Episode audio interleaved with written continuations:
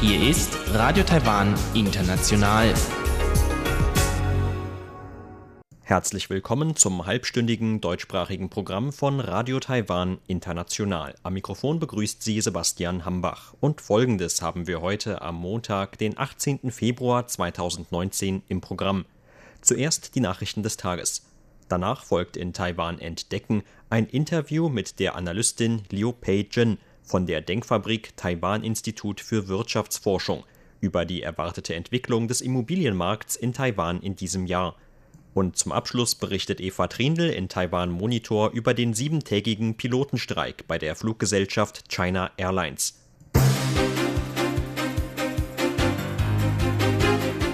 Sie hören die Tagesnachrichten von Radio Taiwan International. Der Überblick. Ex-Regierungspolitiker kritisieren die Energiepolitik der Regierung.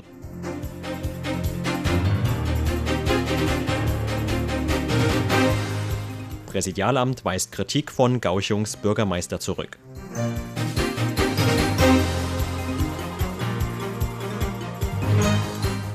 Und Regierung und DPP-Fraktion stellen Prioritätsanträge vor. Die Meldungen im Einzelnen. Die Stiftungen von Ex-Präsident Ma Ying-jeou und Ex-Premier Jiang Yihua haben die Energiepolitik der aktuellen Regierung kritisiert. Auf einer Pressekonferenz warfen Vertreter der Stiftungen der Regierung unter anderem vor, die Ergebnisse mehrerer Referenden zur Energiepolitik aus dem vergangenen Jahr zu ignorieren. Xiao Xuzhen, Leiter der Ma Ying-jeou Stiftung, sagte auf einer Pressekonferenz heute, die Ergebnisse von drei Referenden aus dem letzten Jahr würden verdeutlichen, dass die Bürger der Energiepolitik der aktuellen Regierung nicht vertrauen würden. Der Regierung warf Xiao vor, ihre Ideologie über professionelle Meinungen zu stellen. Im November 2018 hatte eine Mehrheit unter anderem gegen einen vorzeitigen Ausstieg aus der Atomenergie gestimmt.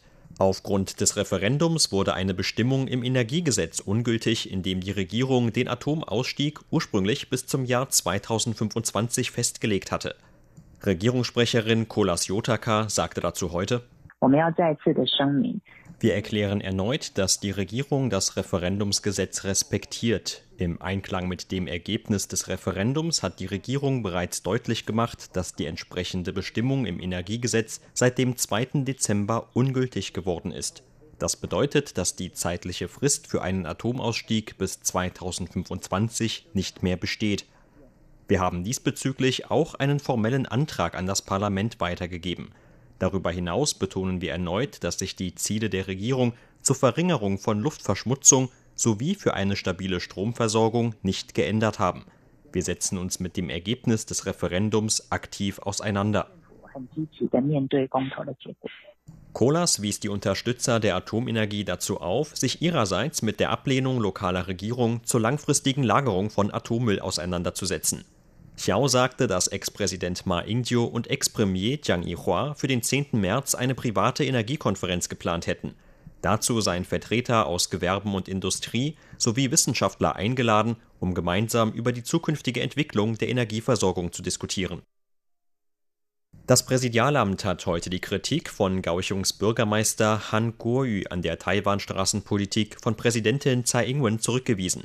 Han hatte unter anderem bemängelt, dass der Kurs der Präsidentin keine deutliche Richtung verfolge. Präsidialamtssprecher Sidney Lin sagte dazu heute, die Präsidentin lasse keinen Zweifel daran, als Staatsoberhaupt die Interessen der Republik China Taiwan zu schützen. Dies gelte sowohl mit Blick auf die internationalen Rechte als auch hinsichtlich der Wohlfahrt des Landes. Auch in der Taiwanstraße ist Taiwan ein souveränes Land. Die Richtung lautet freier, demokratischer, sicherer und wohlhabender. Für alle, die es nicht wissen, wiederhole ich es. Außerdem lehnen wir das Modell Ein Land, zwei Systeme ab. Diese Richtung ist sehr deutlich. So Lin. Weiter wies Lin die Beschwerde von Han zurück, Gauchung müsse alle Projekte im Rahmen des Infrastrukturprojekts der Zentralregierung noch einmal beantragen. Lin sagte, dass die Zentralregierung keine derartigen Forderungen gestellt habe. Stattdessen hoffe die Regierung, mit allen Lokalregierungen zusammenzuarbeiten. Vizepremierminister Chen Chi-mai und die DPP-Parlamentsfraktion haben heute eine Liste mit Gesetzentwürfen vorgestellt, die in der aktuellen Sitzungsperiode des Parlaments vorrangig behandelt werden sollen. Insgesamt handelt es sich um 141 Anträge. Für besondere Aufmerksamkeit sorgten mehrere Anträge für Änderungen am Gesetz für den Austausch über die Taiwanstraße. Einer der Entwürfe sieht etwa vor, dass ein Friedensabkommen zwischen Taiwan und China vor seiner Unterzeichnung zunächst vom Volk im Rahmen eines Referendums gebilligt werden muss.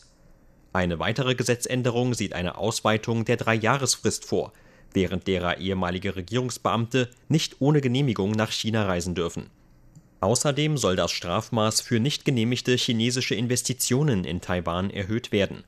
Regierungssprecherin Kolas Yotaka verwies heute auf weitere Anträge, die das Vorgehen gegen die Verbreitung von Fake News verstärken sollen.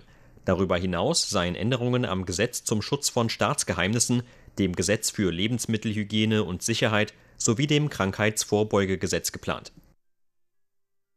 Außenminister Joseph Wu hat heute vier Abgeordnete des EU-Parlaments für deren Beiträge zur Förderung der Beziehungen zwischen Taiwan und der EU ausgezeichnet. Die vier Abgeordneten Werner Langen, Bas Belder, Eduard Kukan und Christian Preda sind Mitglieder des Taiwan-Freundeskreises im EU-Parlament. Ihre Äußerungen geben Taiwan mehr Selbstvertrauen, um sich seinen Herausforderungen zu stellen. Herr Belder hat die EU und deren Mitgliedsländer dazu aufgerufen, von China zu fordern, die militärischen Provokationen gegenüber Taiwan zu beenden. Gleichzeitig rief er die Länder dazu auf, sich für eine bedeutsame Teilnahme Taiwans an internationalen Organisationen einzusetzen. Parlamentspräsident Su Jia-chuen bedankte sich bei einem Treffen mit den EU-Abgeordneten für deren positive Äußerungen zu Taiwan. Werner Langen, der Vorsitzende des Taiwan-Freundeskreises im EU-Parlament, lobte Taiwans vorbildlichen Wandel von einer Militärdiktatur zur heutigen Demokratie. Der aktuelle Besuch diene unter anderem dazu, Chinas zunehmenden Druck auf Taiwan seit Amtsantritt von Präsidentin Tsai Ing-wen besser verstehen zu lernen. Die EU vertrete den Standpunkt von einer friedlichen Lösung in der Taiwanstraße. So Langen. Die Statistikbehörde hat ihre jüngsten Untersuchungen zur Geschlechtergleichberechtigung in Taiwan für das Jahr 2019 veröffentlicht. Demnach liegt Taiwan bei der Gleichberechtigung von Männern und Frauen auf dem ersten Platz in Asien. Im weltweiten Vergleich rangiert Taiwan auf dem achten Platz. Die Behörde verwendete für die Auswertung den vom Entwicklungsprogramm der Vereinten Nationen seit 2010 verwendeten Index der geschlechtsspezifischen Ungleichheit. Untersucht werden unter anderem die Faktoren der reproduktiven Gesundheit und des Anteils von Frauen an der Erwerbsbeteiligung. Der aus den Faktoren errechnete Index reicht von 0 für einen hohen Grad an Gleichberechtigung bis 1 für einen hohen Grad an Ungleichheit. Mit einem Wert von 0,056 lag Taiwan gemäß Statistikbehörde auf Grundlage der verwendeten Daten von 2017 auf dem achten Platz weltweit. Damit lag Taiwan auch vor Mitgliedstaaten der Organisation für wirtschaftliche Zusammenarbeit und Entwicklung wie Finnland, Island und Deutschland. Die Schweiz lag auf dem ersten Platz, gefolgt von Dänemark auf Platz 2 und Schweden sowie den Niederlanden auf Platz 3. Für Taiwans relativ hohes Abschneiden sorgte unter anderem der hohe Anteil von Frauen im Parlament – im Jahr 2017 waren 38,1 Prozent aller Abgeordneten Frauen, mehr als etwa in Singapur, China, Südkorea oder Japan. Auch die Erwerbsbeteiligung von Frauen lag mit knapp 51 Prozent über derjenigen anderer asiatischer Länder. Zur Börse. Taiwans Aktienindex hat heute mit 80,5 Punkten oder 0,8 Prozent im Plus geschlossen. Zum Abschluss des heutigen Handelstags lag der TAIEX damit auf einem Stand von 10.145 Punkten. Das Handelsvolumen belief sich auf 103 Milliarden Taiwan-Dollar oder 3,3 Milliarden US-Dollar.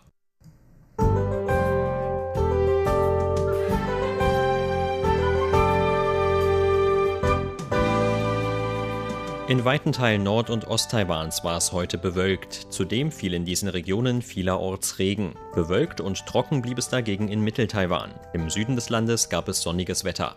Hier erreichten auch die Temperaturen mit bis zu 31 Grad Celsius ihre Tageshöchstwerte. Und dies sind die Aussichten für morgen, Dienstag, den 19. Februar.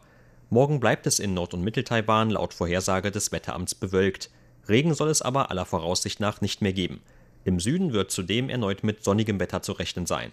Dort könnten auch die Temperaturen morgen noch einmal zwischen 22 und 32 Grad Celsius erreichen. Nun folgt Taiwan entdecken.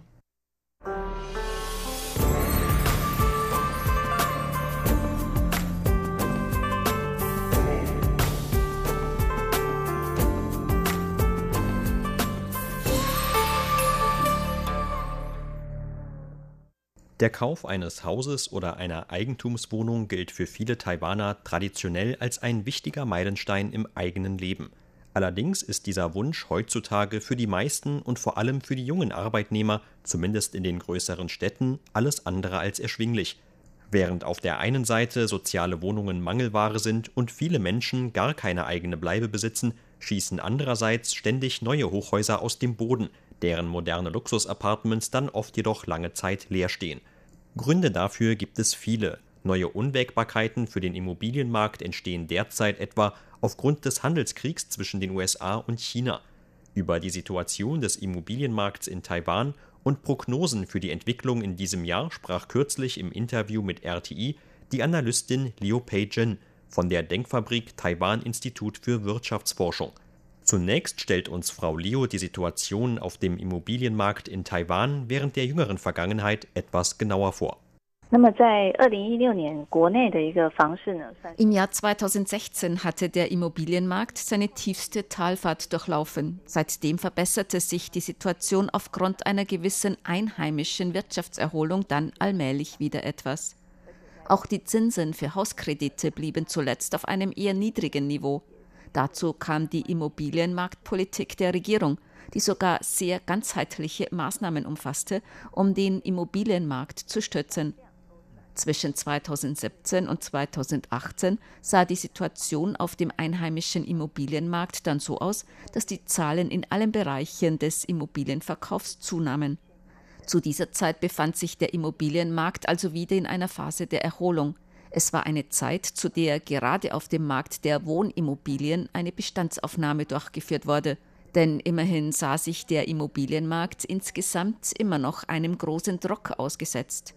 Bezüglich der Gewerbeimmobilien sah die Situation dagegen um einiges optimistischer aus.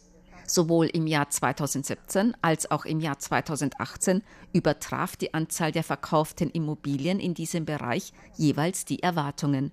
Der Markt für Gewerbeimmobilien schaffte es sogar, den stetigen Rückgang der vorangegangenen sechs Jahre endlich hinter sich zu lassen und wieder zu einem richtigen Wachstum zurückzufinden. Zusammengefasst kann man sagen, dass es beginnend mit dem letzten Jahr in den unterschiedlichen Bereichen des Immobilienmarkts in Taiwan zu einer zunehmenden Diversifizierung gekommen ist, und wir rechnen damit, dass sich dieser Trend fortsetzt und weiter stabilisiert. Frau Leo beschreibt, welche größeren Trends sich ihrer Meinung nach in diesem Jahr auf die Entwicklung des Immobilienmarkts in Taiwan auswirken könnten. Was die positiven Einflüsse angeht, so wird die Regierung in diesem Jahr verstärkt die Pläne für Stadterneuerungen und die Umsetzung der Bestimmung für den Umbau von gefährlichen und alten Gebäuden fördern. Ende letzten Jahres wurde bereits eine Anpassung an den Plänen für Stadterneuerung verabschiedet. Damit besteht für die Zukunft eine noch solidere Grundlage für die weitere Entwicklung. Weiterhin besteht ein anderer Einfluss darin, dass die Menschen in Taiwan den Immobilienmarkt stets als eine Investitionsmöglichkeit betrachtet haben. Das gilt vor allem jetzt, wo mit dem Handelskrieg zwischen den USA und China einige neu Unbekannte für die wirtschaftliche Entwicklung entstehen. Gerade in einer derartigen Zeit wird der Werterhalt von Immobilien besonders deutlich. Weiterhin wird es in diesem Jahr einige neue Streckeneröffnungen von Metrolinien geben. Auch dies wird in einigen bestimmten Regionen zu dem Effekt einer Wertsteigerung bei den dortigen Immobilien führen. Trotzdem sollte auch in diesem Jahr unser Augenmerk wieder auf den Wohnimmobilien liegen, vor allem wegen eines expandierenden Angebots in diesem Bereich, was den Druck auf die Verkäufer erhöhen könnte. Denn im Verlaufe des Jahres wird eine Frist auslaufen, was sich in großem Maße bemerkbar machen wird. Die Anzahl aller Immobilienverkäufe ab dem Jahr 2016 lag nämlich auf ganz Taiwan gerechnet bei 182.000. In diesem und im nächsten Jahr läuft die Dreijahresfrist aus, in der die Käufer dieser Immobilien nur Zinsen abzahlen mussten. Damit kommen wir allmählich in eine Phase der Kapitalrückzahlung und ihr Druck mit Bezug auf die Immobiliendarlehen wird zunehmen. Deshalb ist mit einer Welle von Verkäufen unter dem Marktwert zu rechnen. Auch das ist einer der Trends, den es gilt, hinsichtlich der Entwicklung des Immobilienmarktes im Auge zu behalten. Davon abgesehen stehen vor allem in Nord-Taiwan verhältnismäßig viele Immobilien vor einem Verkauf. Das gilt insbesondere für die neu entworfenen Regionen, darunter etwa Zhubei, Taoyuan, Zhongli, Linkau oder Xinchuang. Gerade in diesen Bereichen müssen wir die Entwicklung des Drucks auf die Verkäufe im Auge behalten. Schließlich sind seit Ende letzten Jahres die Forderungsausfallraten bei den Immobiliendarlehen ins Visier der Finanzaufsichtsbehörde geraten.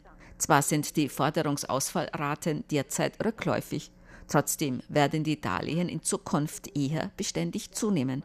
All dies sind relevante Faktoren, die den Immobilienmarkt in diesem Jahr möglicherweise beeinflussen könnten. Zu diesen Faktoren kommen laut Frau Leo aber auch noch potenzielle Auswirkungen von außerhalb sowie politische Ereignisse, welche die Entwicklung von Taiwans Immobilienmarkt in diesem Jahr ebenfalls beeinflussen könnten. In diesem Jahr könnte angesichts des US-China-Handelskriegs die Situation eintreten, dass einige taiwanische Geschäftsleute in China ihr Geld wieder verstärkt in Taiwan investieren. Dazu kommt, dass eine spezielle Regelung der Regierung in diesem Jahr in Kraft treten könnte. All das könnte die Situation bei Luxuswohnungen, Geschäftsbüros oder auch Industriegrundstücken beeinflussen. Dazu kommen die schon erwähnten Anstrengungen der Regierung bezüglich der Stadterneuerungen, die sich auf dem Immobilienmarkt bemerkbar machen werden. Wir gehen aber davon aus, dass es in diesem Jahr noch zu keiner gänzlichen Erholung des Immobilienmarkts kommen wird. Das wird aber vor allem von Änderungen bei der Menge der Immobilienangebote abhängen. Hier besteht ein noch größerer Druck. Denn Ende 2017 lag die Anzahl der zum Verkauf angebotenen Immobilien bei über 70.000. In diesem Jahr könnte die Anzahl der verkauften Immobilien bei einer Höhe von um die 80.000 liegen. Es sieht danach aus, dass die zum Verkauf angebotenen Immobilien und die Neubauten zusammengenommen damit bei einer Anzahl von über 100.000 liegen werden. Das wird den Druck auf die Wohnimmobilien in diesem Jahr etwas erhöhen. Dazu kommt noch, dass ab der zweiten Jahreshälfte dieses Jahres das Thema der Präsidentschaftswahl von 2020 verstärkt in den Mittelpunkt rücken wird. Auch das wird in einem gewissen Maße zu einer Abschwächung auf dem Immobilienmarkt führen. Dem Handelskrieg zwischen den USA und China könnte mit Blick auf den Immobilienmarkt in Taiwan eine besondere Rolle zufallen. Wenn wir uns den Einfluss des US-China-Handelskriegs auf den Immobilienmarkt anschauen, dann werden natürlich nicht nur die allgemeinen negativen Auswirkungen auf Taiwans Wirtschaft auf den Immobilienmarkt übertragen. Andere Folgen wie die Rückkehr der taiwanischen Geschäftsleute oder die Regierungspolitik könnten auch vorteilhaft für den Immobilienmarkt sein. Was die taiwanischen Geschäftsleute in China angeht, so wird ein Teil von deren Betrieben die Auswirkungen von gegenseitigen Strafzöllen der USA und China zu spüren bekommen. Auf der anderen Seite könnte der Rückkehr den finanziellen Spielraum auf Taiwan erhöhen. Wenn wir uns etwa den Markt der Industriegrundstücke anschauen, sahen wir bereits im letzten Jahr einen großen Anstieg von über 30 Prozent bei den getätigten Verkäufen gegenüber 2017 vor allem auf dem Markt der Industriegrundstücke von Taipei, New Taipei City und Taoyuan tut sich derzeit im Inlandsvergleich besonders viel. Dort gab es Wachstumsraten von über 60 Prozent. Mit der Rückkehr von taiwanischen Geschäftsleuten aus China gehen wir davon aus, dass diese Entwicklung noch deutlicher zutage treten wird. Die getätigten Verkäufe in diesem Bereich werden noch weiter zunehmen. Wir gehen davon aus, dass dies sogar auch auf die Industriegebiete der Städte Hsinchu, Taichung und Kaohsiung zutreffen wird. Sie hörten ein Interview mit der Analystin Liu Pei-Jin von der Denkfabrik Taiwan Institut für Wirtschaftsforschung über die erwartete Entwicklung des Immobilienmarkts in Taiwan in diesem Jahr. Vielen Dank für Ihr Interesse. Am Mikrofon war Sebastian Hambach.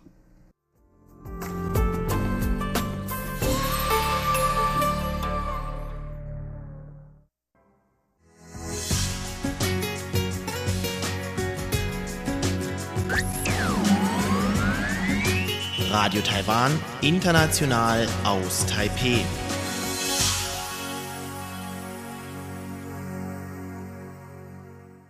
In Taiwan Monitor berichtet Eva Trindl nun über den Pilotenstreik bei der Fluggesellschaft China Airlines.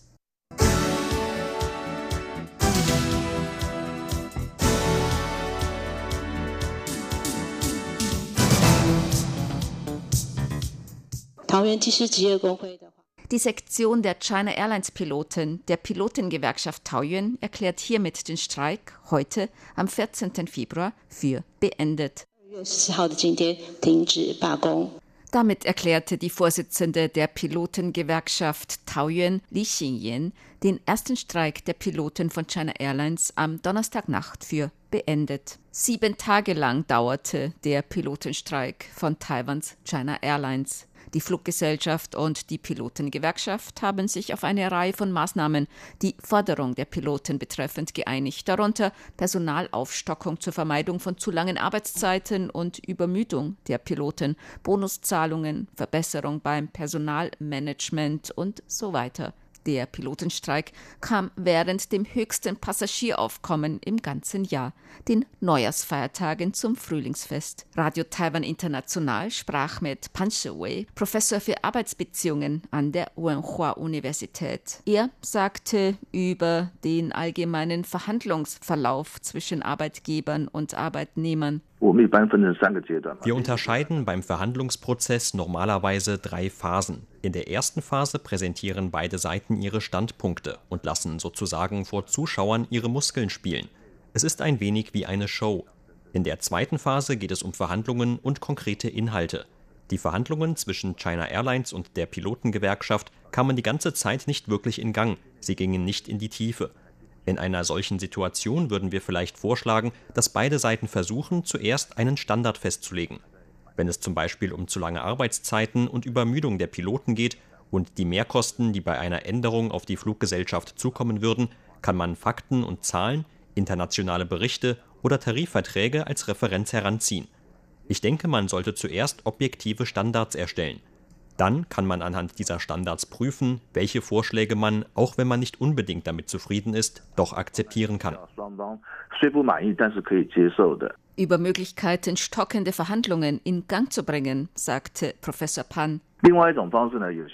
Eine weitere Möglichkeit ist, dass man bestimmte Bereiche zuerst erledigt und probeweise umsetzt, dass man neue Regelungen vielleicht zuerst bei bestimmten Flugrouten ausprobiert.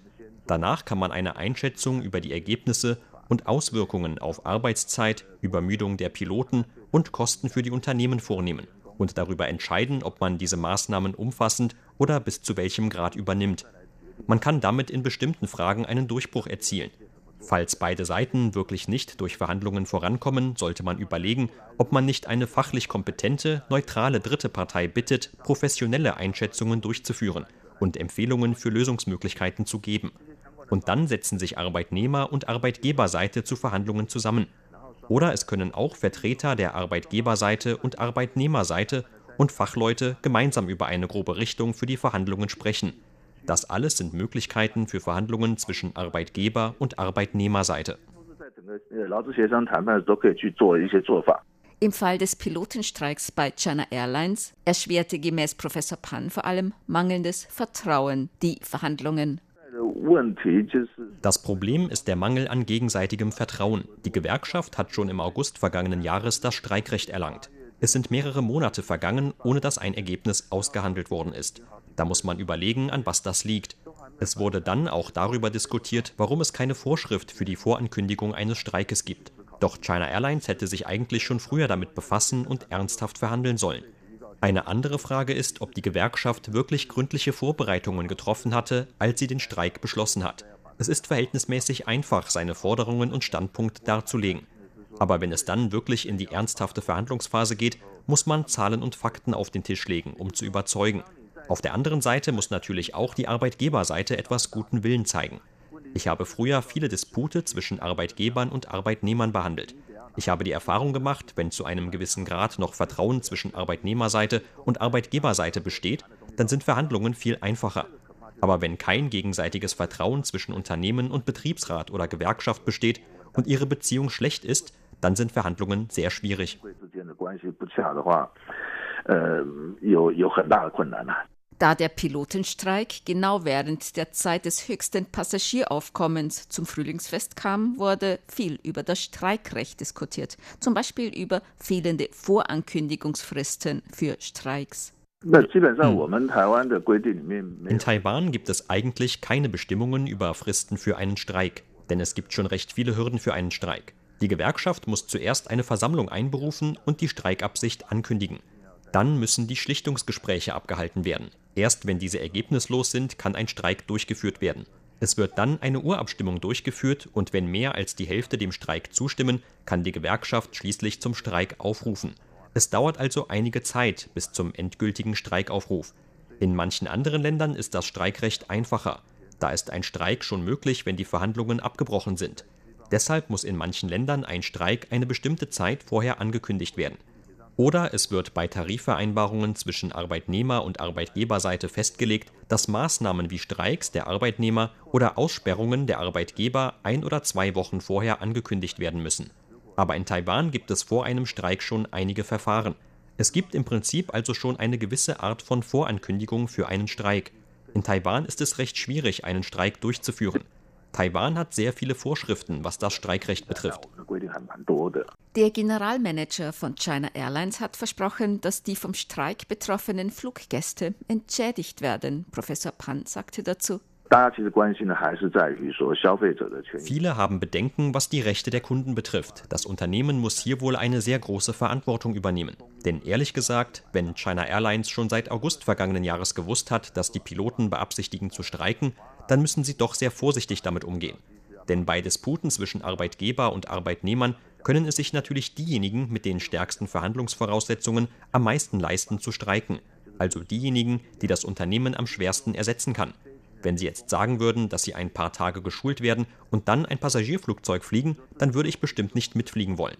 Wenn solche schwer zu ersetzende Mitarbeiter eines Unternehmens mit Streik drohen, ist das eine sehr ernste Angelegenheit. Wenn das Unternehmen dann immer noch nicht ernsthaft verhandelt und es nach fünf, sechs Monaten immer noch kein Ergebnis gibt, dann ist das ein sehr schwerwiegendes Problem. Es handelt sich dabei um ein grundlegendes Problem. Wenn Arbeitgeber und Arbeitnehmerseite Verhandlungen führen, dann muss man doch schon vor Beginn der Verhandlungen darauf vorbereitet sein, dass die andere Seite auf Konfrontation geht und sich darauf vorbereiten. Professor Wei, Professor für Arbeitsbeziehungen an der Wenhua-Universität, sagte außerdem, er halte es für keine gute Lösung, wenn bei solchen Arbeitsdisputen immer die Regierung als Vermittler einschreite.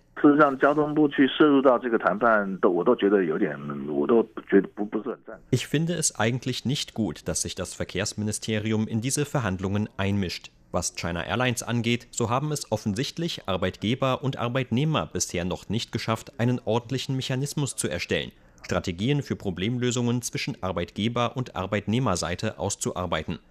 Warum benötigen sie die Regierung, um ihre eigenen Probleme zu lösen? Auch beim Flugbegleiterstreik vor zwei Jahren hat die Regierung vermittelt. Dieses Problem ist eigentlich auch noch nicht grundsätzlich gelöst. Das Unternehmen hat offenbar mit einem Managementproblem zu kämpfen. Beide Seiten sagen nicht, wir gehören alle zu China Airlines. Wir wollen China Airlines noch besser machen und das Vertrauen der Mitarbeiter und das Vertrauen aller zu China Airlines noch weiter stärken. Wenn man sich jedes Mal darauf verlässt, dass die Regierung das Problem löst und entscheidet, hilft das nicht weiter. Eigentlich haben viele Unternehmen dieses Problem. Arbeitnehmer- und Arbeitgeberseite müssen sich ernsthaft an einen Tisch setzen und entsprechend der Voraussetzungen ihres Unternehmens ihre eigenen Spielregeln erstellen. Sie müssen selbst über Möglichkeiten sprechen, wie sie ihre Probleme lösen können. Nur so kann man ein Unternehmen voranbringen.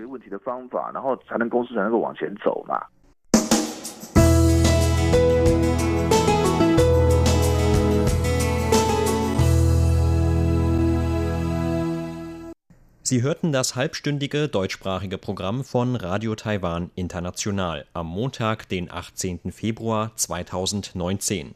Unser aktuelles Radioprogramm und weitere Sendungen können Sie im Internet auch on demand hören unter der Adresse www.de.rti.org.tv.